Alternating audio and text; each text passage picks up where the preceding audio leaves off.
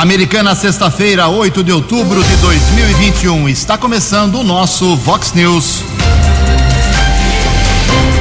Vox News. Você tem informado. Vox News. Confira. Confira as manchetes de hoje. Vox News. Centenas de milhares de motoristas pegam as estradas hoje em mais um feriadão. Base de apoio dá mais duas vitórias a Chico Sardelli na Câmara Municipal. Vereadores da oposição atacam a Ordem dos Advogados do Brasil e a Associação Comercial e Industrial. Polícia Civil prende mulher aqui na região que envenenou marido e filhos. O sistema cai e a americana fica sem saber sobre óbitos da Covid-19. Unidade de tratamento de câncer apresenta hoje documentos finais à Regional de Saúde. O Brasil vira e vence a Venezuela pelas eliminatórias da Copa do Mundo. Olá, muito bom dia, americana. Bom dia, região. São 6 horas e 33 minutos, agora 27 minutinhos para 7 horas da manhã desta bonita sexta-feira, dia 8 de outubro de 2021. Estamos na Primavera Brasileira e esta é a edição 3590 aqui do nosso Vox News. Tenham todos uma boa sexta-feira, um excelente final de semana para todos vocês. Jornalismo arroba vox90.com, nosso e-mail principal aí para sua reclamação, dúvida, questionamento, apontamento de pauta, elogio, crítica, fique à vontade. As redes sociais da Vox também, todas elas à sua disposição. Casos de polícia, trânsito e segurança, se você quiser, pode cortar o caminho e falar direto com o nosso Keller Estocco. O e-mail dele é keller com K2Ls, arroba vox90.com. E o WhatsApp do jornalismo, para casos mais pontuais, mande um textinho para a gente com seu nome e seu endereço para 981773276. WhatsApp do jornalismo 981773276. Muito bom dia, meu caro Tony Cristino. Uma boa sexta para você, Toninho. Hoje, dia 8 de outubro, é o dia do nordestino. Hoje a Igreja Católica celebra o dia de São Simão. Para quem não sabe, São Simão foi profeta de Cristo. E com autorização aqui do nosso Marlon de Freitas, nosso diretor, deixa eu aproveitar e registrar e agradecer.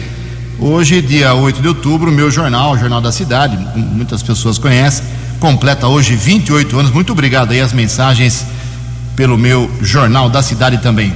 Olha só, são 6 horas e 34 minutos. O Keller vem daqui a pouquinho com as informações do trânsito e das estradas, mas antes disso, a gente registra aqui algumas manifestações iniciais dos nossos ouvintes.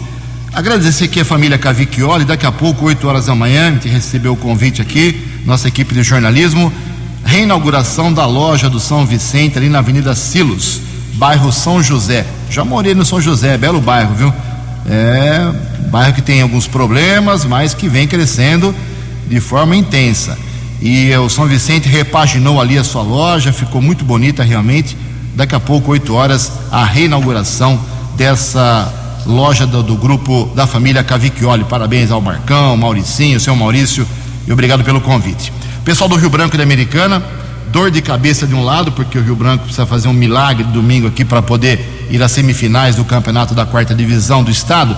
Mas amanhã, dia 9, às nove e meia da manhã, tem uma ação social lá no estádio Décio Vita. É a entrega das cestas básicas aos parceiros e patrocinadores dessa ação social. O pessoal vai distribuir esses alimentos para quem precisa. Então, se você quiser colaborar, quiser participar, amanhã, nove e meia da manhã, lá no estádio Décio Vita. Obrigado ao Tiago, lá do marketing do Rio Branco. São 6 horas e 35 minutos. Fox News, informações do trânsito.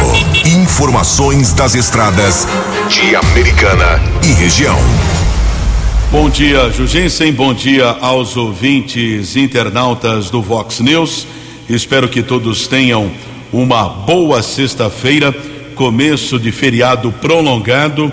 Policiamento Militar Rodoviário já com a Operação Padroeira, dia 12, próxima terça-feira, feriado nacional, dia de Nossa Senhora Aparecida. Movimento deve ser intenso nas rodovias aqui do estado de São Paulo, inclusive a Agência Reguladora de Transportes do estado de São Paulo, Artesp, divulgou uma informação, previsão de ao menos 5 milhões e 500 mil veículos que devem circular de hoje até a próxima terça-feira nos cerca de 22 mil quilômetros de rodovias paulistas. Sistema Anchieta Imigrantes, acesso para o litoral sul com a operação 7 por 3 Serra dos Tamoios, operação 2 por 1 para os principais corredores logísticos em direção aqui ao interior. Movimento deve aumentar ainda no período da tarde desta sexta-feira. Previsão de retorno para terça-feira, movimento a partir das 12 horas. No sistema Ayanguera Bandeirantes, são esperados cerca de 840 mil veículos, horários de pico que foram divulgados pela concessionária responsável pelas duas rodovias, hoje entre quatro da tarde e oito da noite, amanhã sábado entre oito da manhã e meio-dia e na terça-feira, dia do feriado, entre onze da manhã e oito da noite. Avisando mais uma vez aos caminhoneiros, aos ouvintes aqui do Vox News, Operação Caminhão no domingo e na terça-feira, proibição de circulação na rodovia dos Bandeirantes entre duas da tarde e dez da noite, entre os quilômetros 48 e 23.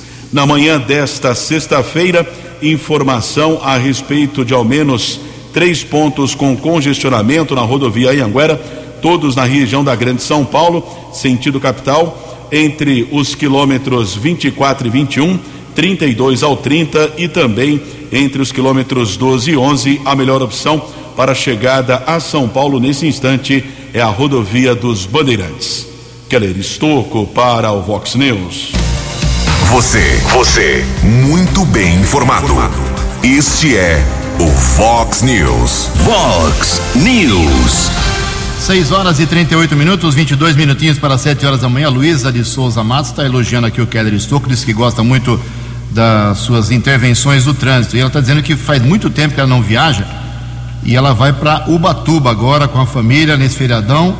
E ela pediu se você, se puder, ao longo do programa, trazer alguns valores e pedágios aqui da região, porque ela não sabe, não tem ideia e está preocupada quanto ela vai gastar, mais ou menos. Daqui a pouco o Keller traz alguns valores e pedágios, pelo menos aqui na região, ou o site onde tem esse cálculo daqui, o Ubatuba vai gastar um bom dinheirinho, viu, Luísa? Mas obrigado aí pela sua participação. São 6h39, 21 minutos para 7 horas da manhã. Ela disse que gosta do Tony e de mim também, não é só do Keller. É, olha só, a CPI da Covid no Senado era para ter acabado ontem, mas não acabou. Ela resolveu reconvocar, chamar mais uma vez o ministro da Saúde. Informações com Yuri Hudson. A CPI da Covid convocou pela terceira vez o ministro da Saúde, Marcelo Queiroga. Ele deverá ser o último depoente antes da comissão encerrar os trabalhos. A justificativa para a convocação partiu do chamado G7 da CPI. O senador Randolfo Rodrigues, vice-presidente da comissão, argumentou que a mudança de pauta de última hora da Conitec, que trataria do uso de medicamentos do chamado kit Covid, poderia ter sido influenciado por decisão de Queiroga. De acordo com o senador, o ministro estaria obedecendo ordens do Palácio do Planalto. Eu acho que tem interferência do ministro Queiroga na reunião da Conitec. E isso fere a autonomia da Conitec. E eu acredito que isso, inclusive, seja nem desejo do ministro Queiroga. Seja uma intervenção externa que parte do Palácio Planalto. Além do caso Conitec, os senadores também lembraram que o ministro da Saúde não respondeu questionamentos enviados pela comissão a respeito do cronograma de vacinação contra a Covid para o próximo ano. De acordo com o presidente da CPI, uma data deverá ser definida para que o ministro compareça pela terceira vez ao Senado. A expectativa é que o depoimento de Queiroga ocorra na próxima semana. A previsão é que no dia 19 de outubro o relator Renan Calheiros apresente seu parecer. Agência Rádio Web de Brasília, Yuri Hudson. No app Vox, ouça o Vox News na íntegra. Muito bem, a CPI então não parou ainda, não acabou, mas a promessa é que no dia 19, dia 20, tudo seja votado São 38 pessoas que devem ser incriminadas, segundo já adiantou Renan Calheiros, inclusive o presidente da República. Ok? São 6 horas e, 30, e 42 minutos, 18 minutos para 7 horas da manhã. Ontem a Câmara Municipal fez uma sessão muito tensa. Estive lá e o, o motivo da maior tensão foi realmente o tal do imposto do ITBI, que é o imposto de transmissão de bens imóveis. Você vende um imóvel tem que pagar um X aí para a prefeitura. Então está uma grande polêmica de que era 2%, a prefeitura queria 3%, caiu para 2,5%, a oposição acha que aumentou de 2% para 2,5%, uh, os vereadores da base dizem que caiu de 3% para 2,5%, cada um tem uma visão sobre o copo. Ou o copo está muito cheio ou o copo está muito vazio.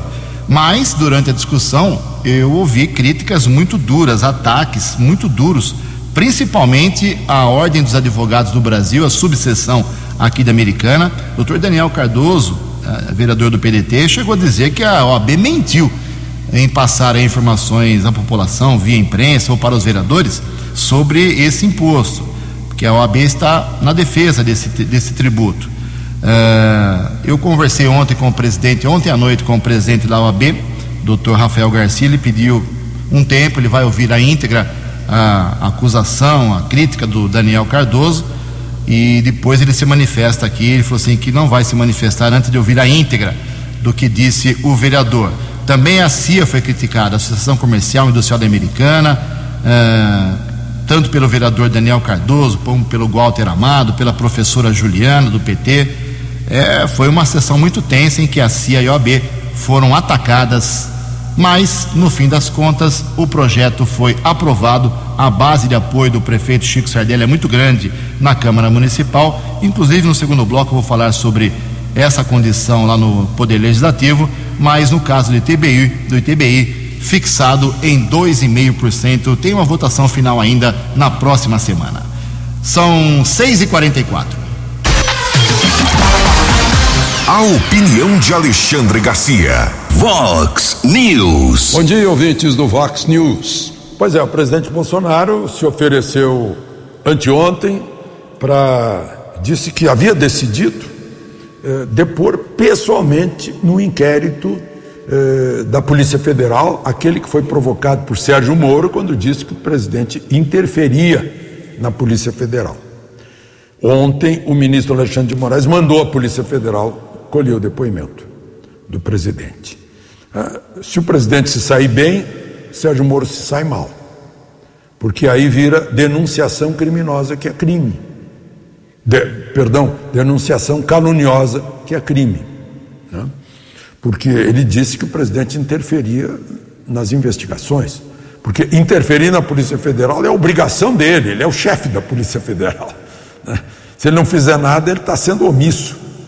O, o chefe direto é o ministro da Justiça, mas o presidente da República é o chefe do ministro da Justiça, portanto é chefe da Polícia Federal, manda no chefe da Polícia Federal.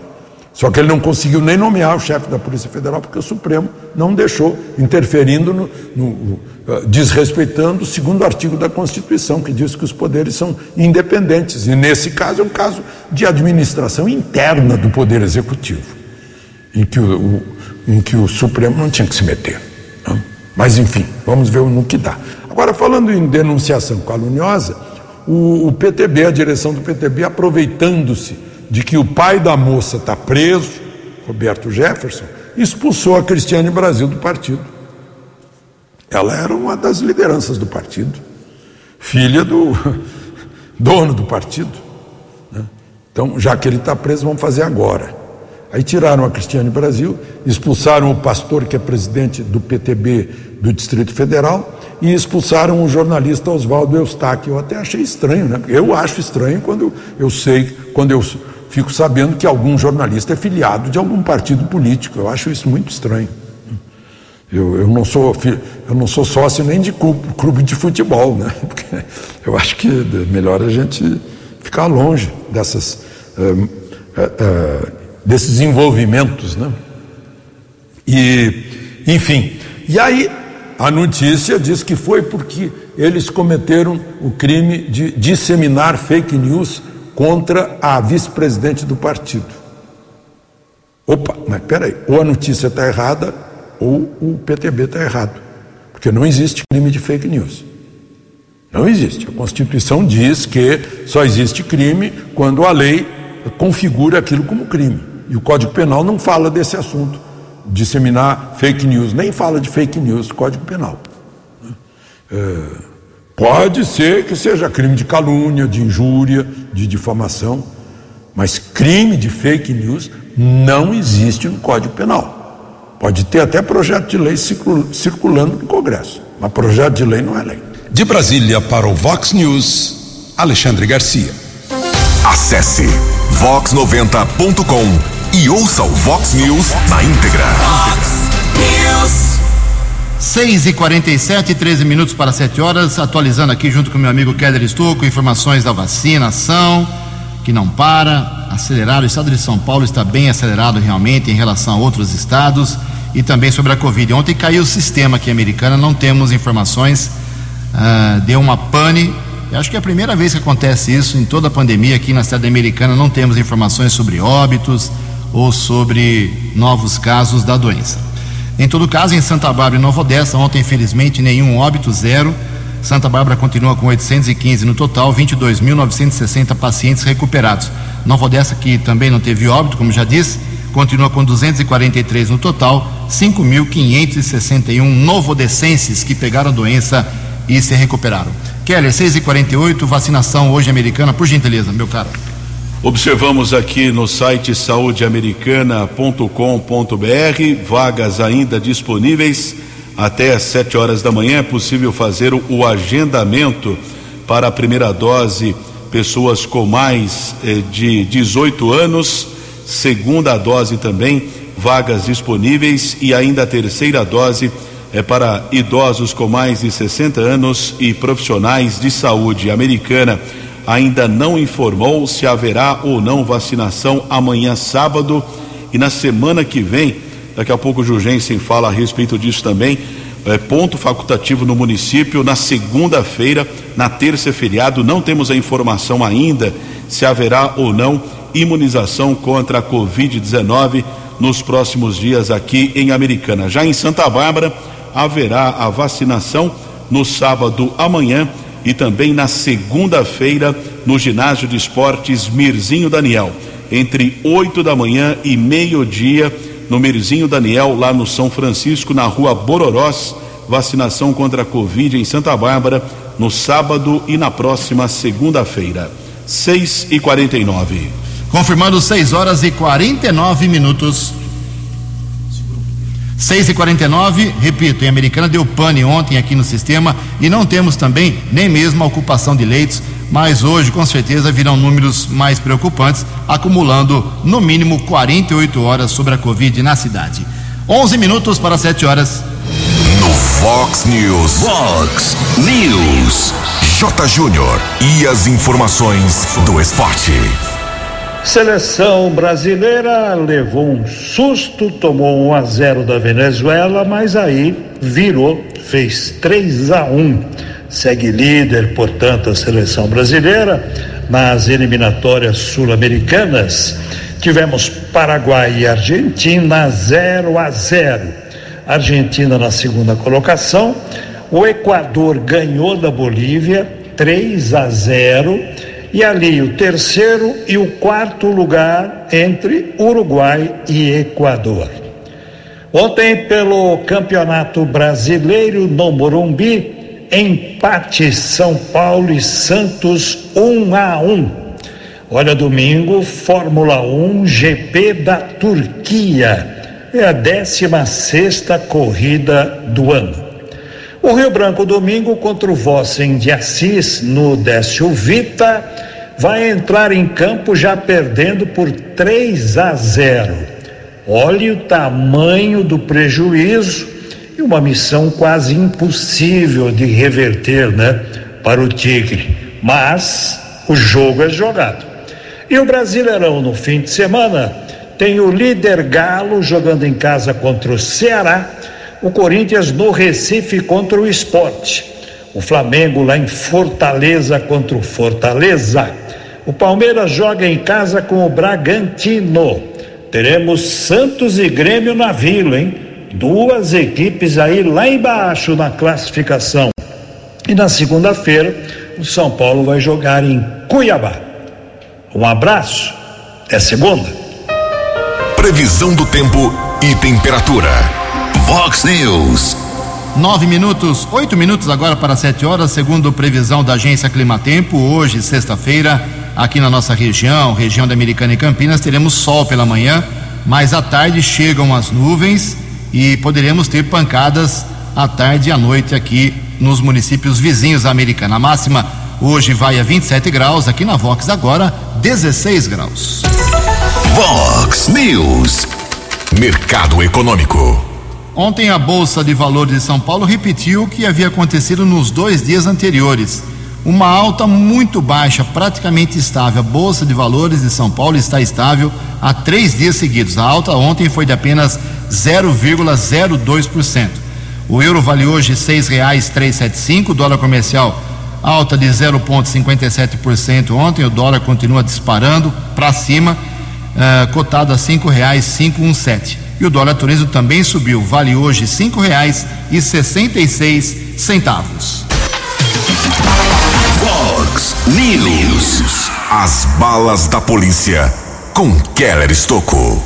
Seis minutos para sete horas, seis e cinquenta e quatro desta sexta-feira, a Polícia Militar, através da Força Tática, apreendeu um adolescente procurado pela justiça, infrator de 17 anos, foi detido na Avenida Augusto Escomparim, região do Parque Zabane. A equipe da Força Tática Sargento Gonçalves, Cabo Gonzales e Cabo Penacchione. Dois mandados eh, de busca e apreensão, na verdade, dois antecedentes por tráfico de entorpecentes, um mandado judicial o adolescente foi detido na casa dele durante a averiguação. Os policiais encontraram 6 gramas de entorpecente cocaína, 108 reais e uma réplica de arma.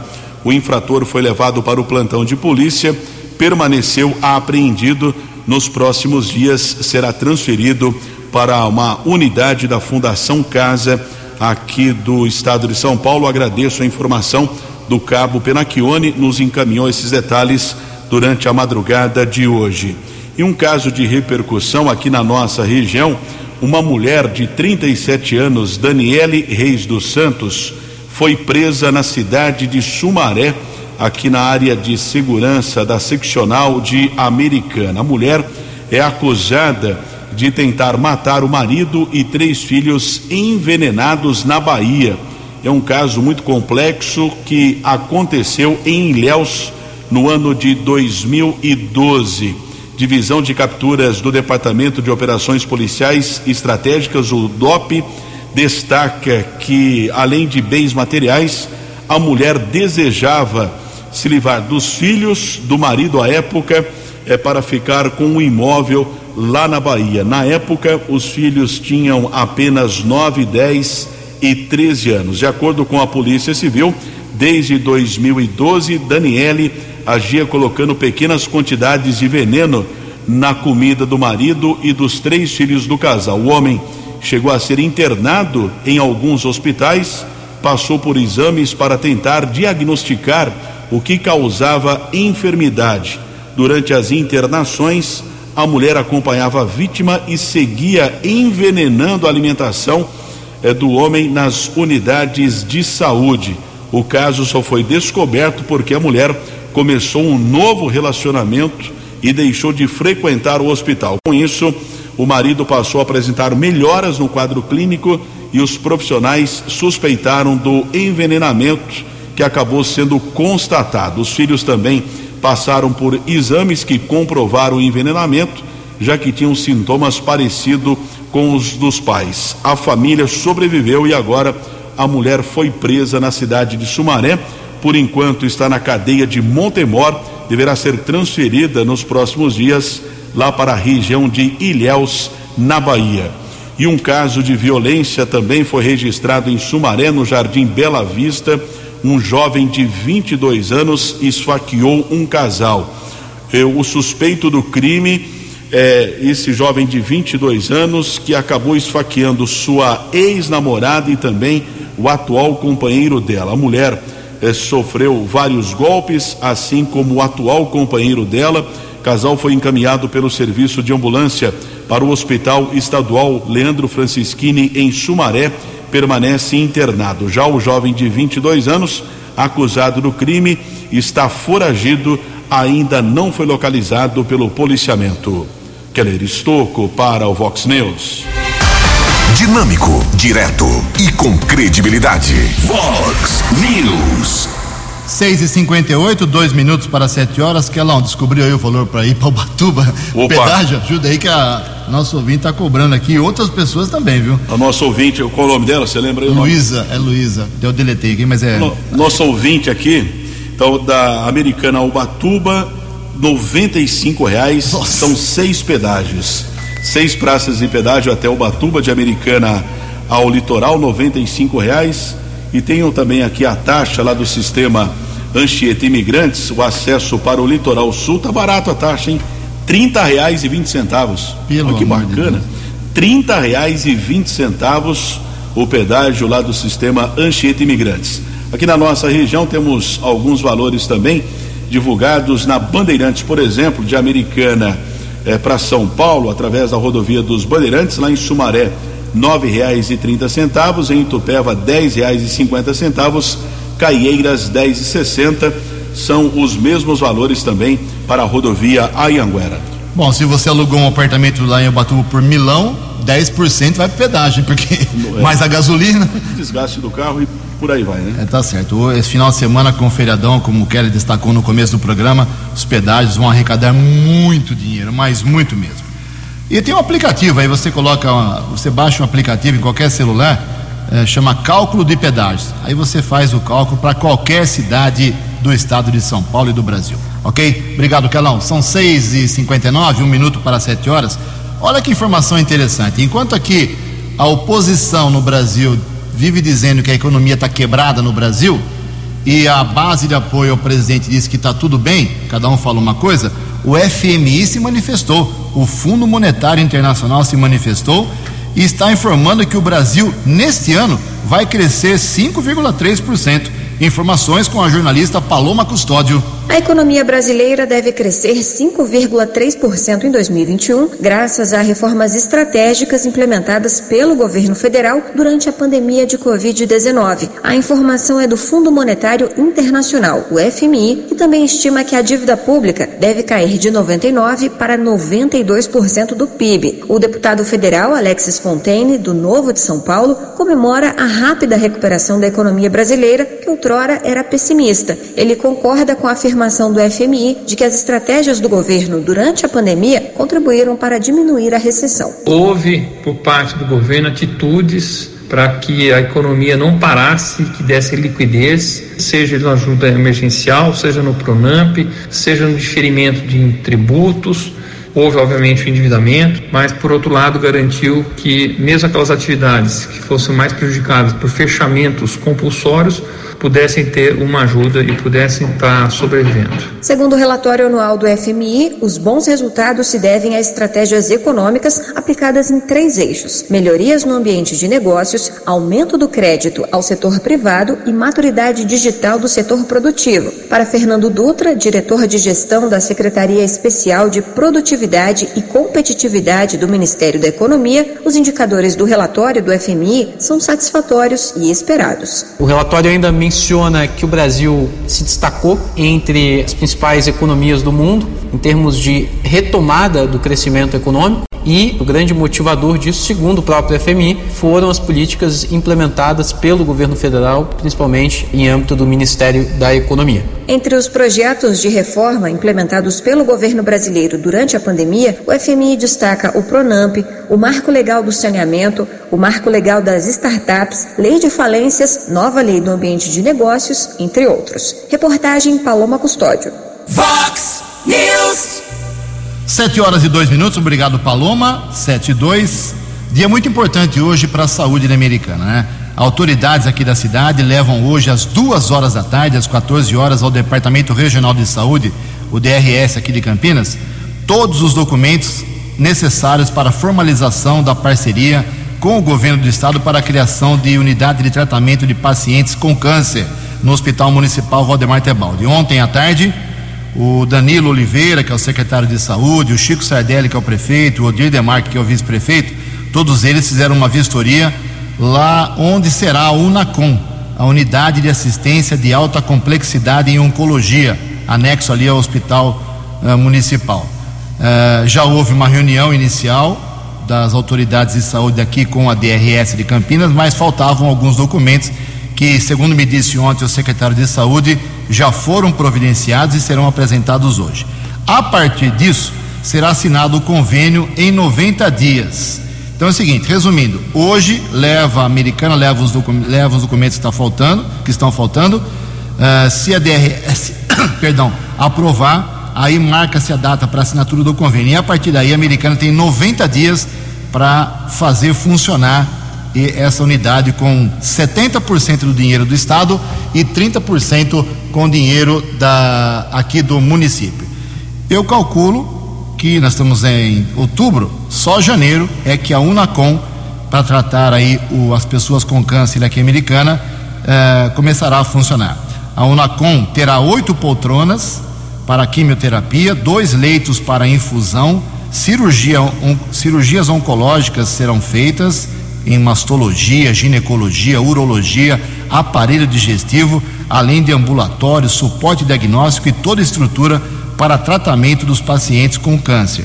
A estimativa é que essa unidade aqui americana realize 5.300 procedimentos por ano e 650 cirurgias, mais de uma por dia. A Unacom eh, foi anunciada aí no mês passado com grande pompa.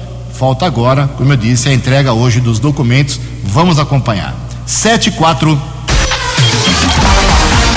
a opinião de Alexandre Garcia. Vox News. Estou de volta no Vox News. Uma alternativa do senador Eduardo Girão, do Ceará, que foi o que conseguiu o maior número de assinaturas de requerimento para criar a CPI da Covid, muito maior que o requerimento do Randolfo Rodrigues, e, no entanto, o requerimento dele não foi atendido em nada. Ele queria investigar o dinheiro que foi para governadores e prefeitos o dinheiro federal, o dinheiro dos contribuintes eh, federais, o nosso dinheiro. Mas o, o regimento interno diz que não deixa, o Supremo não deixou também. E aí? Ficou, ficou uma CPI lá de palanque, né? de carro de som. É, e aí o que fez o senador Girão? Convidou o presidente da CPI da Covid da Assembleia Legislativa do Rio Grande do Norte o deputado pelo Solidariedade, é, é, pa, é, Kelps Lima. Para quê? Para contar como foi o depoimento de Carlos Gabas, que é o, o secretário executivo do consórcio do Nordeste, que são os governadores do Nordeste, que foi quem pagou 48 milhões dos nossos impostos para uma empresa chamada Hemp, que significa maconha, por, por respiradores que não foram entregues. Então, foi o que ele conseguiu fazer. Agora, não sei se isso vai funcionar, porque a CPI está dizendo que vai convocar para o dia 18 o, o, o, ministro Queiroga de novo, e dia 20 é o seu último dia. Não sei se vai dar tempo, né? de pelo menos deixar o registro lá do que Carlos Gabas falou aí em Natal. Né? Agora, por falar em CPI, essa ideia de, do grande senador Renan Calheiros de botar um cemitério no espelho d'água na frente do Congresso, né? botar 27 lápides, túmulos, para lembrar dos mortos da Covid, eu, eu não creio que o Congresso não merece isso, né? esse, esse, uh, essa alegoria fúnebre. Né? Acho que não merece. Eu acho que merece quem uh, a origem do vírus, sim. O, porque quem matou foi o vírus. Eu acho que aí merece que o pessoal né, de onde veio o vírus que fique olhando sempre essas lápides. Né? Aí sim, aí eu acho que é um, uma forma de não esquecer nunca a responsabilidade, né? que aliás devia ser traduzida aí com bom, uma boa movimentação internacional de indenização por danos causados. De Brasília para o Vox News, Alexandre Garcia. No Vox News, informações do trânsito. Informações das estradas de Americana e região. 78, motorista ouvinte do Vox News deve evitar a rodovia Luiz e Queiroz, SP-304, pista sentido capital paulista, entre os viadutos das avenidas Silos e Iacanga, aqui cidade americana. Houve uma sequência de batidas envolvendo alguns veículos. Não temos a confirmação sobre vítimas, porém, trânsito complicado chega a parar, a parar em determinados instantes ali entre os viadutos Silos e Iacanga SB 304, pista sentido rodovia Ayanguera. 7 e 8. 7 horas e 8 minutos. O Brasil estima mais 66 mil diagnósticos de câncer de mama, infelizmente, até dezembro deste ano. Informações com a Rafaela Gonçalves. Segundo uma estimativa do Instituto Nacional de Câncer, uma em cada oito mulheres terá câncer de mama ao longo de sua vida. E no Brasil, estima-se que até o final de 2021 haverá mais de 66 mil diagnósticos da doença. Luana Roriz, de 37 anos, tem prótese nos seios há 9 anos e há mais ou menos cinco anos começou a sentir algo diferente na mama esquerda. Seu mamilo começou aos poucos a se inverter. Eu não sei se por medo de descobrir algo que eu não queria, né, que, que é o que eu descobri hoje em dia, ou se realmente eu acreditava que era da prótese, mas eu pus na minha cabeça que era da prótese. E como eu não tinha intenção de trocar a prótese naquela época, eu fui deixando. Em abril deste ano, ela procurou um cirurgião plástico que se assustou com a condição